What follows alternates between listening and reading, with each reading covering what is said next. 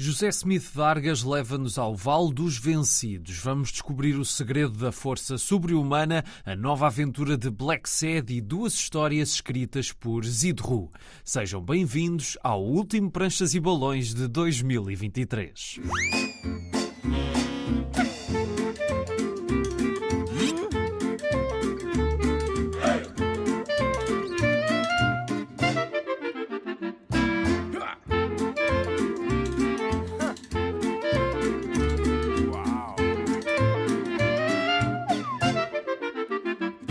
Cá estamos a trazer a banda desenhada à Antena 1 e espero que o Natal tenha sido bom. Hoje temos o regresso de uma autora premiada, mas antes temos a primeira parte da conversa com o nosso convidado de hoje.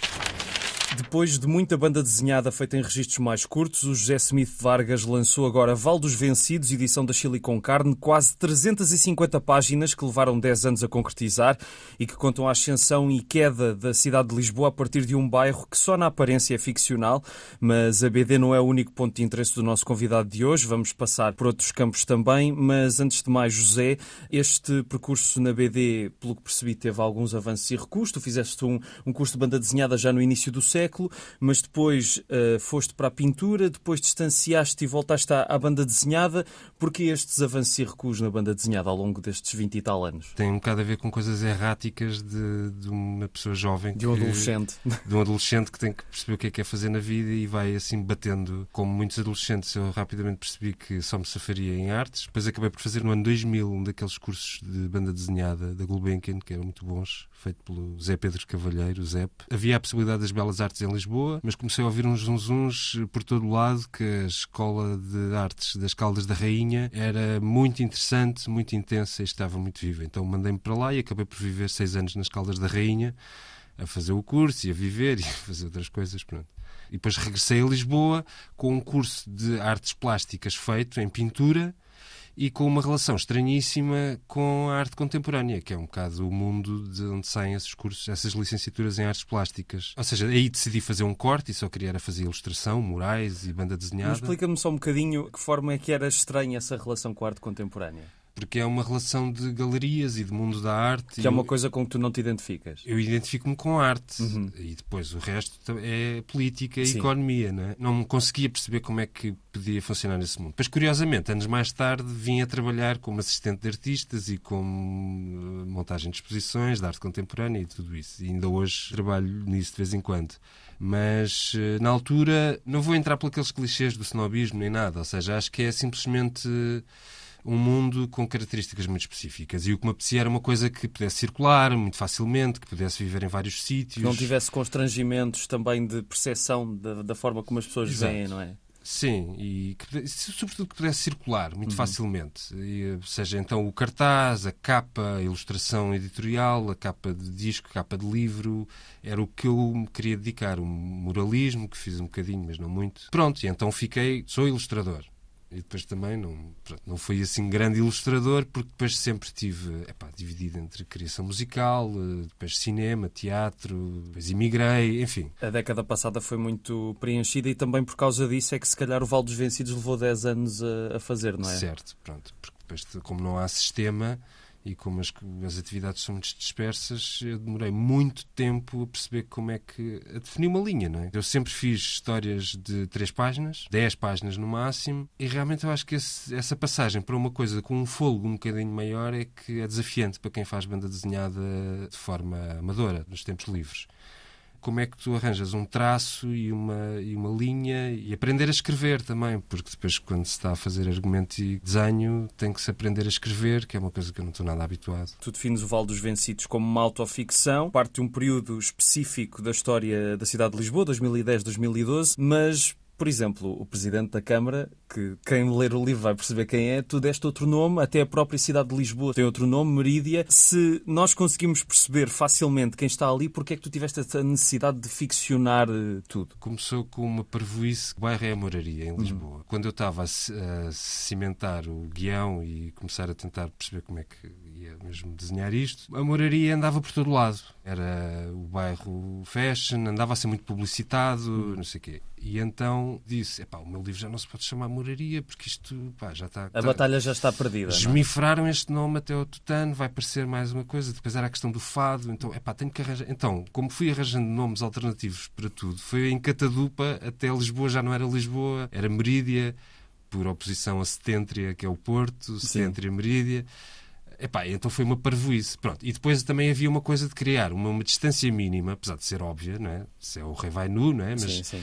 mas uma distância mínima para se perceber que, apesar de tudo, também não é as figuras específicas, reais, que eu quero. para dar aquela coisa que isto também são mais os cargos e sim. as circunstâncias e que podia acontecer com outras pessoas quaisquer de outras E que tem formas. acontecido também, não é? Ao longo dos últimos pronto, anos. Ou seja, não, e não são ataques pessoais. Sente um bocado ataques. Sim, tu. É... São caricaturas, pronto. Sim. Pões uma no cravo e outra na ferradura. A solução é o Val dos Vencidos é um termo histórico para o bairro da Moraria. Sim. Na conquista cristã, portanto, as populações muçulmanas e árabes e moras que ficaram na cidade foram incluídas numa coisa que se que denominava o Val dos Vencidos, que era aquele vale entre Sim, a sim, Graça sim. e o Castelo, que é a Moraria. Não é? Sim. Desde então para cá isto dava para fazer um segundo volume, não é? Porque isto acaba ali num tempo, mas há ainda mais para contar. Dava, dava. Ou seja, esta fase, 2010-2012, é antes dos despejos. As rendas ainda eram 400, 500, 600 euros em Lisboa. A Troika ainda não tinha feito a efetivação da reforma do arrendamento, que impôs, não é? Portanto, só mais tarde, depois com a Lei Cristas, é que começou lentamente. Por outro lado, simplesmente o valor fundiário da cidade aumentou, disparou e foi, foi esse cocktail todo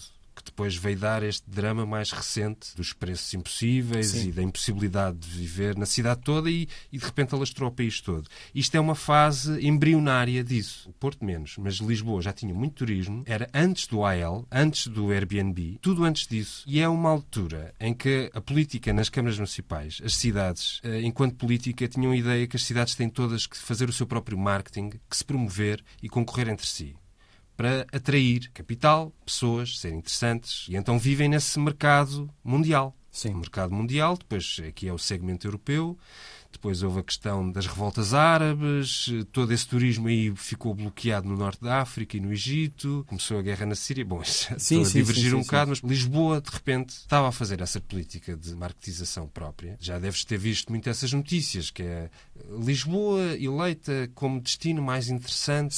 Isso começou em 2012, 2013. Portanto, isto é esta fase embrionária. Fui colecionando, ilustrando pequenos textos que achava interessantes sobre o tema. Pequenas histórias eh, mais documentais e escritas por outras pessoas que estão no fim do livro, que é onde o projeto começou. Baudrillard estuda um bocado isto nos anos 90, da, da disneyficação do espaço público, Sim. das coisas, em que as coisas têm que ser representações de si próprias, em que está tudo uma espécie de mascarada. Eu uso o Baudrillard para ilustrar a inauguração de um largo de reabilitação da Moraria Intendente pelo Cavaco Silva, com todo um cenário em que, em que o bairro se transformou num cenário. Os prédios que ainda estavam devolutos foram postos taipais para se não se perceber que estavam devolutos. Puseram-se umas, umas visitas cantadas com uns fados e umas lavadeiras a cantar para parecer assim o pátio das cantigas e com as televisões e as luzes, aquilo parecia tudo um grande Um grande espetáculo da Broadway. um grande espetáculo da Broadway. Pronto, por isso é que o Baudrillard pareceu assim apropriado para isso. Alison Bechdel gosta de praticar desporto, tanto que decidiu fazer um livro que é todo um tratado não só sobre a sua história de vida ao longo das décadas, mas a forma como essa vida se foi cruzando com as várias mudanças no mundo do fitness, nos ginásios e em casa, um frenesim cardiovascular que continua a marcar os nossos tempos. Este é o segredo da força sobre-humana, editado pela Relógio d'Água, um extenso romance gráfico da autora de Fun Home, uma tragicomédia familiar que foi lançado entre nós há vários anos e que foi aclamado pela crítica, uma obra em que a autora falou da sua relação complicada com o pai, que tinha uma casa funerária, que vivia uma vida de fachada e pôs termo à vida nem Alison Bechdel tinha 20 anos. A dimensão pessoalíssima de Fun Home, mais a construção narrativa cheia de referências e vários caminhos a seguir, volta a ser notória em O Segredo da Força Sobre-Humana, aqui com esse segundo aspecto a ser amplificado ao longo de pouco mais de 200 páginas, Bechdel volta volta a dar muito de si, cruzando a sua história com a de outras pessoas, figuras marcantes como Ralph Waldo Emerson ou Margaret Fuller ou Jack Kerouac, ícones progressistas que usa para documentar a sua busca perpétua pela boa forma e para nos dar uma visão abrangente sobre o impacto do fitness na sua vida e das várias convulsões que esse setor passou desde a infância da autora até à atualidade, desde a energia da juventude até aos limites que a chegada aos 60 anos começaram a impor ao corpo. Este livro é então uma viagem no tempo, a vários tempos, à experiência da autora e ao que ela leu e a influenciou, mas também passando pela televisão, até porque ela é de uma geração que via TV sem parar, e a forma como a sociedade gosta de impor algumas normas de padrão de comportamentos que até se demonstram em coisas ridículas na escola, como às tantas lemos no livro, e também passa pela misoginia casual e a desconsideração dos homens pela experiência feminina e que foi sentida pela própria autora ao longo do seu percurso. E se o mote do segredo da força sobre-humana é esse fascínio de Bechdel pela boa forma, ele é só o pretexto para ela falar de si própria, novamente do pai e das complicações da sua família e de ir percebendo aos poucos que provavelmente está talhada para fazer parte de algo maior do que poderia pensar. Por vezes, os autores de BD que só falam de si acabam por ficar sem tema e não deixa de ser curioso que em 18 anos este é apenas o terceiro livro de Alison Bechdel, mas nota-se que houve um enorme trabalho à volta deste livro. A leitura é densa, impossível de ser feita de uma penada, tal a quantidade de informações que ela vai colocando ao longo da obra, jogando as histórias das suas referências com o seu percurso pessoal e os fenómenos de popularidade do fitness, como a célebre cassete de exercícios em casa feita por Jane Fonda, mas este livro sofre de ter demasiadas coisas, de não haver se calhar um trabalho de edição mais afincado. Acho que a leitura por vezes se torna cansativa com tanta coisa a acontecer. No entanto, é um livro singular e ao qual quero voltar no futuro, porque a quantidade de coisas da narrativa é tão grande e o desenho de Bechdel está uh, num registro a cores muito eficaz e que mostra que ela tem um talento maior a fazer as pranchas, por isso é pena que não tenhamos mais livros dela, mas estas duas coisas já fazem valer a pena ler e até reler O Segredo da Força Sobre-Humana, que é também sobre a evolução da carreira de Alison Bechdel e que é também ainda sobre o parte difícil que foi este livro. Portanto, há várias camadas meta nesta obra, que é uma edição da Relógio d'Água. Daqui a pouco temos o final de Então Tudo Cai, o novo mistério de Black Sad, mas antes voltamos à conversa com o José Smith Vargas. Tu falaste da Disneyficação, mas este processo, hoje em 2023, o impacto que teve já não é reversível. A história não volta para trás, Sim. portanto é a partir daqui o que é que vai acontecer. Pronto, não sei, pode-se usar os exemplos do que aconteceu, por exemplo, noutros sítios, para perceber o que é que vai acontecer. Eu lembro-me uma vez falar com um alemão e ele disse-me ah, eu quando venho a Portugal surfar, adoro ficar a dois dias em Alfama. E eu estava-lhe a comentar essas, estas questões e não sei o quê, e ele virou-se para mim e disse: pá, mas ouve lá, os centros não são para as pessoas, ou seja, eu vivo em Munique. Mas eu vivo em Munique, eu vivo a meia hora do centro de Munique e apanho um comboio, ou seja, ninguém vive no centro de Munique.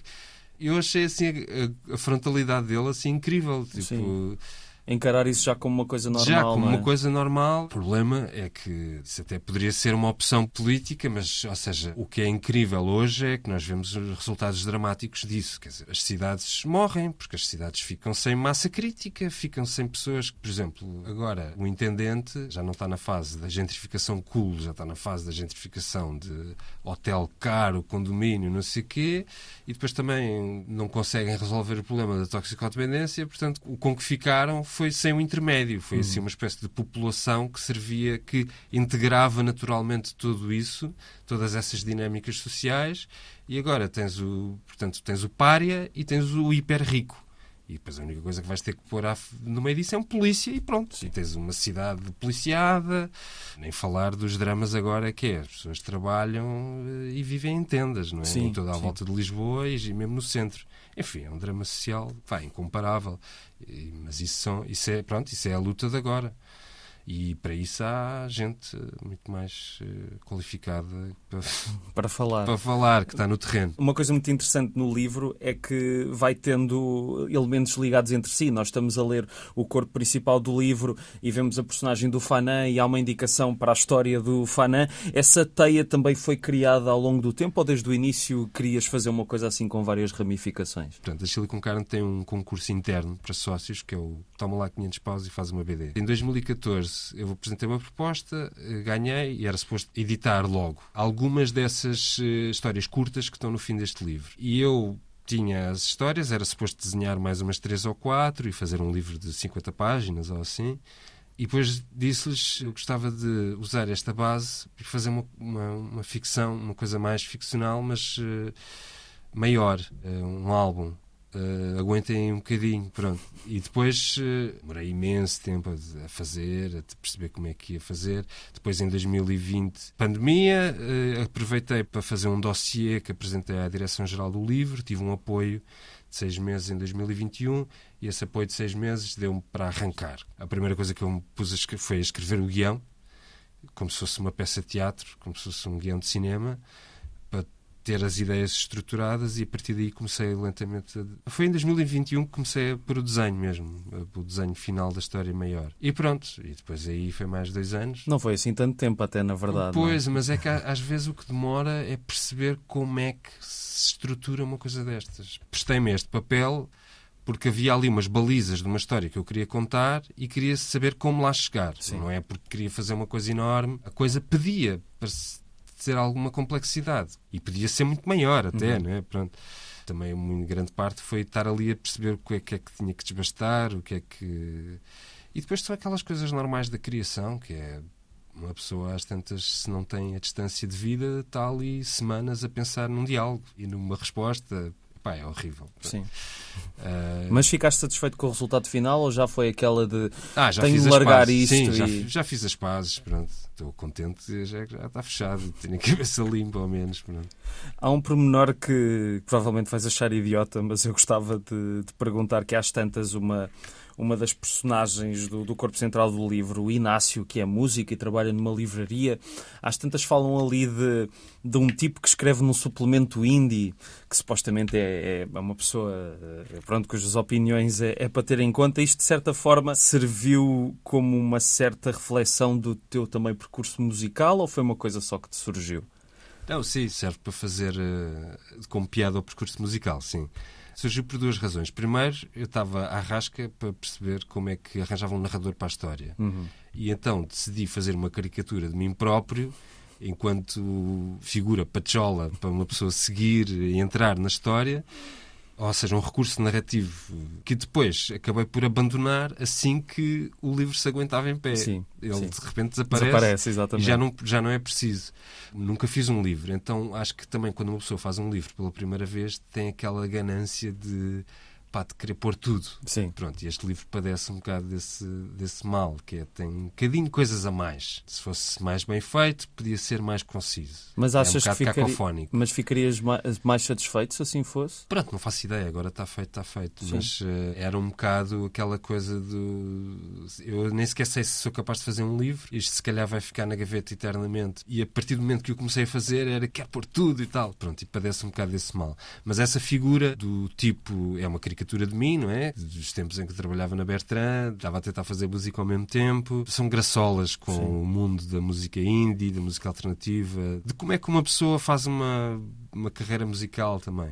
Porque depois disso também tinha a ver com um projeto que foi abandonado, que era passar de vocalista para vocalista para contar a história. Depois isso não se percebe bem no livro, mas de repente ainda há assim uns. Há outros cantores que vão aparecendo. Sim, sim. Há uma performer, depois há um rapper, depois há um fadista que servem para pontuar musicalmente assim a história. Mas foi uma coisa que tu progressivamente depois abandonaste também. Depois, sim. Houve muita coisa abandonada assim no meio do caminho neste livro. É, já foi pois, o Inácio, é... já é isto também. É, normalmente quando eu falo com as pessoas que leram o livro, eu perguntei, para percebeste alguma coisa daquilo? e as pessoas dizem, pá, sim, sim, dá tudo, não te preocupes, pronto. O esquecimento não é uma questão de mérito nem de ambição, mas de tempo. Assim como os soldados e os generais caem, também caem os reis e os vassalos, as pontes e as torres, as barracas e os palácios. Tudo tem o seu tempo. Então, tudo cai. John Blacksad está de volta. O detetive privado está a tentar desvendar um caso complicado que envolve o seu amigo, o repórter Weekly, os esquemas de uma das pessoas mais poderosas da cidade, o engenheiro Solomon, que pouco interesse tem no bem comum, a corrupção política, até o mundo do teatro e as obras de Shakespeare e um antigo amor de Blacksad que reaparece sem mais nem menos tudo está ao barulho nesta história. Não podemos esquecer, claro, que por mais que haja referências humanas em todas as componentes deste universo, que tem por base a América do final dos anos 50, nos seus aspectos históricos, culturais e iconográficos, todos os intervenientes de Black Set são animais e o protagonista, sendo um gato cheio de carisma, vai voltar a testar as suas sete vidas porque todos podem cair, independentemente da posição social, do dinheiro e do poder. Então, tudo cai, teve agora a sua segunda e última parte, editada entre nós pela Ala dos Livros. É o sétimo livro das histórias de Black Set, sempre escritas por Juan Dias Canales e desenhadas por Juan Guarnido, e chega ao mercado ao mesmo tempo da reedição do número 2 da série, Arctic Nation, numa edição de luz semelhante à do primeiro volume, do qual falámos por aqui no ano passado. Foi no final do volume anterior que vimos voltar a surgir Alma Mayer, o tal amor perdido do protagonista, que até aparece na capa desta segunda parte de Então Tudo Cai e as capas dos dois álbuns complementam-se. Conhecemos Alma no terceiro tomo da série, Alma Vermelha, que também será alvo de uma reedição de colecionador num futuro próximo. Mas voltando a Então Tudo Cai, que começou com uma ida ao teatro no parque e com Black Sad a ser contactado pelo presidente do Sindicato dos Trabalhadores do Metro, que é um morcego. Ele acha que vai ser assassinado. Weekly, o repórter Doninha, decide fazer um trabalho à volta de Solomon, perdendo mais tarde uma certa ingenuidade em relação a este homem cheio de segredos nada agradáveis, enquanto se apaixona por Rachel, uma das atrizes que vemos naquela sessão ao ar livre de uma peça shakespeariana e que se sente inspirada pelo novo jornalismo então em voga. Depois disto, muito acontece, com as surpresas a apanharem-nos em cada esquina, algo que se mantém na segunda parte. A série começou a ser publicada em 2000 e continua a dar que falar, com este díptico a marcar mais um ponto alto da parceria entre Canales e Guarnido. Vale a pena ler as duas partes e por isso não vou revelar mais aspectos da narrativa. A intriga neste díptico deve ser a mais interessante da série, tendo em conta que a leitura dos três volumes que o antecederam já foi feita há uns anos valentes. Mas aqui Canales juntou uma série de narrativas paralelas que vão progredindo com muito engenho. Não só atam-se as pontas soltas da primeira parte, como tudo se vai adensando cada vez mais até ao surpreendente desfecho. Este é o resultado da contínua construção do mundo, aqui totalmente concretizada em todos os detalhes, as pequenas histórias mais emocionais, a mestria no desenvolvimento do mistério e a sua resolução e a atmosfera urbana que mistura humor, sarcasmo e um cinismo latente em relação aos poderosos que tudo querem controlar.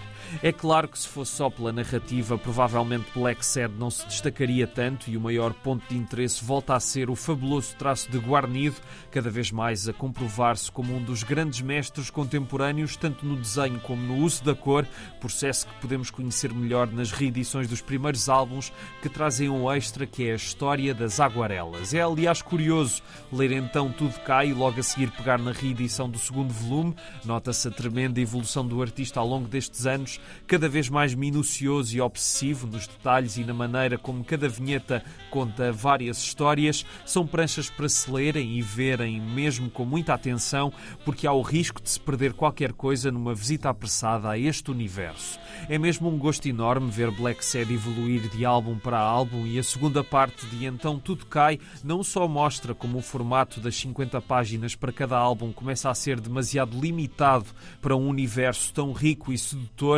como poderemos esperar mais e boas surpresas de Canales e Guarnido nos próximos álbuns. A série está a ser editada entre nós pela Ala dos Livros. Vamos fechar com Dee e Emma G. Wildford, mais duas obras com o argumento de Zidru, mas antes há mais uns minutos de conversa com o José Smith Vargas. Há uma história na parte das notas que eu acho muito curiosa porque tu pões a voz de outra pessoa, a voz do José Semedo Fernandes. E na verdade o que me deu o clique foi, esse, foi essa conferência que estava no YouTube, eh, que ele deu em Montemor, que a Morada Amadora precisava dos terrenos de um bairro autoconstruído, que era o bairro de Santa Filomena, uhum. e fez aquela coisa, aquele processo do do, do, realojamento, não é? do PER, e foi muito mal conduzido. Fizeram com que metade das pessoas, ou mais de metade, por coisas de secretaria, não tivessem direito a ser realojadas. É um aniversário do PER e está a haver uma discussão pública sobre isso. Também, se as pessoas estiverem interessadas, podem ir pesquisar a discussão pública sobre o PER e sobre os resultados positivos ou negativos que esse programa de realojamentos teve. Uma das críticas a esse programa de realojamentos é que as pessoas foram realojadas em condições péssimas, ou seja, foram realojadas em, para além de serem bairros sociais de qualidade baixa, Sim. já eram começaram estigmatizados à partida e serviram para fazer zonas de estigmatização, não é? Enquanto nestes bairros eh, que as pessoas autoconstruídos, as pessoas ao menos tinham comunidade e construíam socialmente a sua vida em comunidade em que tinham uma grande rede de apoio Uhum. e se sentiam mais seguras. O que se fez depois foi relojar as pessoas de uma forma atomizada e cortar todos esses laços. Havia um projeto de adaptar umas reportagens do Raul Brandão, Sim, que sim. há uma que nós conseguimos ler no teu site, mas isso, isso vai para a frente? Isso é um projeto muito antigo, não está um bocado abandonado. Ok. Era um bocado fazer umas crónicas eh, do Raul Brandão que estão num livro póstumo dele, eh, editado pela Biblioteca Nacional, que é Os Operários. E tem uma série de reportagens, crónicas.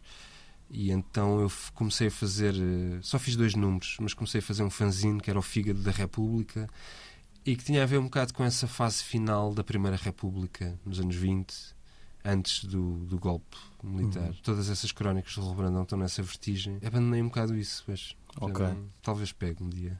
Antes de irmos para o final, eu queria te perguntar se há alguma coisa que tu queiras dizer ou achas que, que fosse importante eh, salientar, porque eu ouvi-te aí com muitas notas e isso não sei se, se havia qualquer Não. coisa que tiver, algum statement que querias fazer ou algo assim. Não, na verdade estava só aqui com notas para me organizar. Como eu sei no teu programa que tu pedes sempre sugestões às pessoas, eu tinha aqui eh, as coisas apontadas, portanto era só isso. Vamos já por aí, aliás, pegando numa coisa do livro que eu acho muito interessante, a lista de livros que foram importantes para, para este trabalho, como o Philip K. Dick e Sim, isso foi um bocado name dropping para Sim. me dar um bocado Ah, de prazer.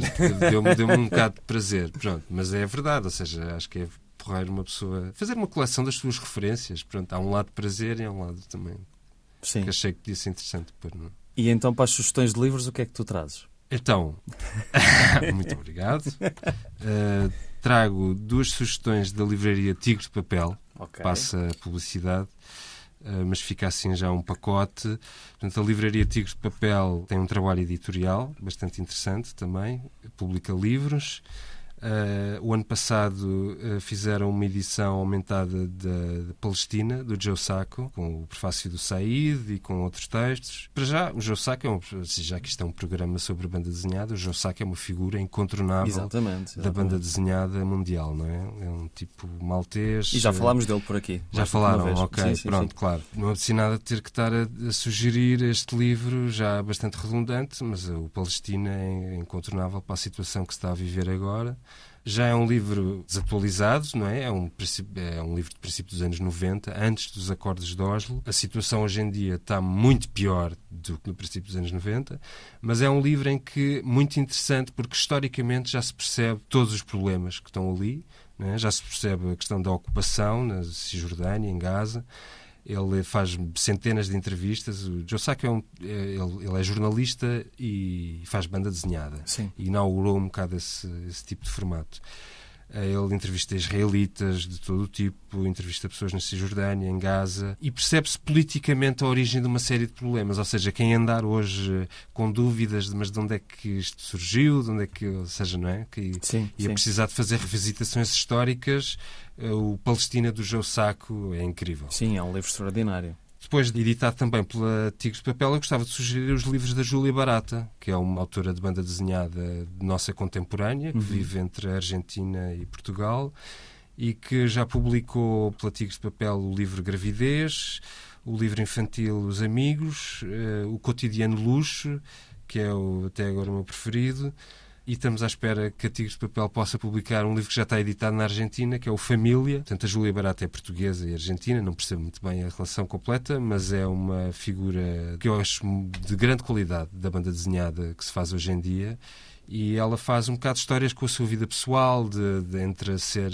entre a sua, a sua, profissão, entre a sua relação com o companheiro, entre a maternidade, e põe todos esses desafios de uma forma incrível e com muito humor, e faz aquela banda desenhada que, que dá muito prazer de ler, porque parece muito fácil, quer o desenho, quer o texto, mas depois tu vês que aquilo tem um corpo de, de criação incrível. Portanto, queria sugerir essas duas coisas, Joe Sacco e Júlia Barato. São de, ótimas sugestões e eu aproveito e deixo... papel. Eu deixo outra uh, de um filme, porque não chegámos a falar aqui da Fábrica de Nada, em que tu entras, mas o que é que esse filme te diz hoje? Diz-te alguma coisa? Ou... Não, na altura filme... teve bastante impacto, pelo menos crítico e mediático diz-me mais enquanto processo da sua feitura, que uhum. foi, apesar de tudo, foi um processo incrível. Tem a ver com uma forma muito específica que a produtora tem de trabalhar, não é? A Terra Treme tem um trabalho incrível de fazer cinema com uma abordagem completamente diferente. Era uma história de uma fábrica na, ali na cintura industrial, na, na Nacional 10, em Alverca uh, ao pé da Pova de Santiria, e foi feito com pessoas que viviam na zona e com pessoas que. Enfim, eu agora podia estar meia hora a falar sobre o filme, mas acho que o que eu pessoalmente me recordo do filme é que o processo, a maneira de o fazer foi incrível. Foi muito participada e acho que toda a gente. Não é sempre que toda a gente adora fazer um filme e tem um bocado a noção que está a fazer uma coisa especial, mesmo que depois ninguém veja, ou seja, uma porcaria, pronto, quando estás a fazer tens a noção que aquilo é incrível. O Pedro Pinho está a acabar mesmo agora o seu segundo filme. Tu entras? Segundo, não, não, não tenho nada a ver, mas estou super curioso. Sendo que entram bastantes operários que, da, fábrica de, da fábrica de nada que continuaram com o Pedro e é, isso também acho bastante interessante. Benoit Rouzy, mais conhecido por Zidrou, é um dos argumentistas mais prolíficos da BD franco-belga e os seus livros têm chegado a Portugal, quer seja a série Verões Felizes, editada pela arte de autor, ou a Adoção, na ala dos livros e de que falámos por aqui, ou ainda a Fera, uma outra visão do Marsupilami. O primeiro volume está editado por cá pela Seita, o segundo deve chegar no próximo ano e também no próximo ano vamos ter outras obras de Zidrou em português, mas antes disso vamos a duas obras com argumento seu editadas pela parceria entre a arte de autor e a seita e que propõem toda uma coleção Zidrou com estes dois livros com histórias situadas no século passado e com estilos gráficos completamente diferentes. São eles Lydie e Emma G. Wildford. A primeira obra é desenhada pelo espanhol Jordi Lafebre, que também deu o seu traço aos Verões Felizes e escreveu e desenhou Sou o Seu Silêncio, de que falámos aqui há umas semanas. Esta foi a primeira colaboração entre Zidrou e Lafebre, este E é contada por uma Nossa Senhora, uma estatueta de madeira com um pouco de tinta e alguns bocados de tecido como a própria nos diz a abrir o livro. E ela vai ser a testemunha da vida no beco do Barão Van Dyck, ou melhor dizendo, o beco do bebê com bigode, onde tudo acontece e a comunidade é muito unida, como vamos poder ver depois de uma tragédia, quando Camille perde a filha no parto, que se ia chamar Lydie. Mas ela não vai conseguir ultrapassar esta perda. Para Camille é como se Lydie lá estivesse com ela, preenchendo o vazio da sua vida, acreditando que a menina está viva, e os habitantes do beco, se ao início início vão estranhar aquele delírio, rapidamente vão acolher a Lydie imaginária e ao longo dos anos já ninguém se lembra de que ela não está ali entre os vivos, até porque, como diz o médico conhecido por Dr. Fábula, era o que faltava termos de internar uma pessoa só porque está feliz. É claro que com este ponto de partida, Lydie resulta numa história emocionante sobre a perda de uma filha e a união das pessoas em tempos adversos, num álbum curto mas poderoso que mostra como Zidrou e Lafebre nasceram para colaborar um com o outro, o argumentista sabe construir personagens com densidade e tridimensionalidade, mesmo que as páginas não sejam muitas, e o desenhador sabe dar vida às personagens com o desenho muito depurado e agradável de se ver, a fazer um pouco lembrar os filmes da Disney, a dar sempre algo mais sobre essas figuras e os dramas por que passam. E neste livro temos várias personagens inesquecíveis, onde ainda se encontra Augustin Thirion, o pai de Camille, que é maquinista e que por causa dela é conhecido por Papá Chuchu, livro, este Lidi, que tem uma abordagem tocante e inteligente a um tema muito sensível. Já Emma G. Wildford foi desenhada pela francesa Edith e é uma narrativa completamente diferente. Tem uma protagonista que dá o título ao livro, o G não sabemos o que quer dizer ao início, e esta Emma aguarda a chegada do seu noivo, que foi uma expedição há mais de um ano e deixou de dar notícias, mas antes de partir ele deixou uma carta que Emma só poderá ler se ele não voltar definitivamente ou se lhe acontecer alguma desgraça. É essa carta que está também nesta edição, dentro de um envelope, e avisam-nos no início do livro para ler só no fim de lida a BD. É mais uma história em que Zidru mostra o gosto em criar personagens com características peculiares, com histórias pessoais densas. A mãe de Emma fugiu com o jardineiro, o pai vive consumido por isso, mas passa agora os dias entretido como uma escritora em voga na época em que passa a história, nada mais, nada menos que Agatha Christie. Emma é sonhadora, uma poeta à espera da ribalta. O seu trabalho, como dizem no livro, é furtar-se à realidade. Tem uma relação difícil com o cunhado devido a um episódio passado e ela decide às tantas procurar o marido numa jornada que terá um valor importante para ela perceber quem é e o que poderá ambicionar, porque é difícil viver num mundo de homens onde o papel da mulher é reduzido ao ambiente doméstico, em que até a sociedade geográfica do qual o noivo fazia parte olha desconfiada para esta nova exploradora. As asas poderão ser facilmente cortadas pelo machismo do seu meio, que não gosta de mulheres que, ainda por cima, têm opiniões fortes. Edith é brilhante a desenhar as paisagens arrebatadoras na Lapónia, onde Emma vai parar na sua expedição, guiada por um homem experiente na matéria, e há diálogos fantásticos, como aquele em que Emma diz: A religião para mim é apenas uma colher de açúcar que acrescenta ao meu chá quando está forte demais.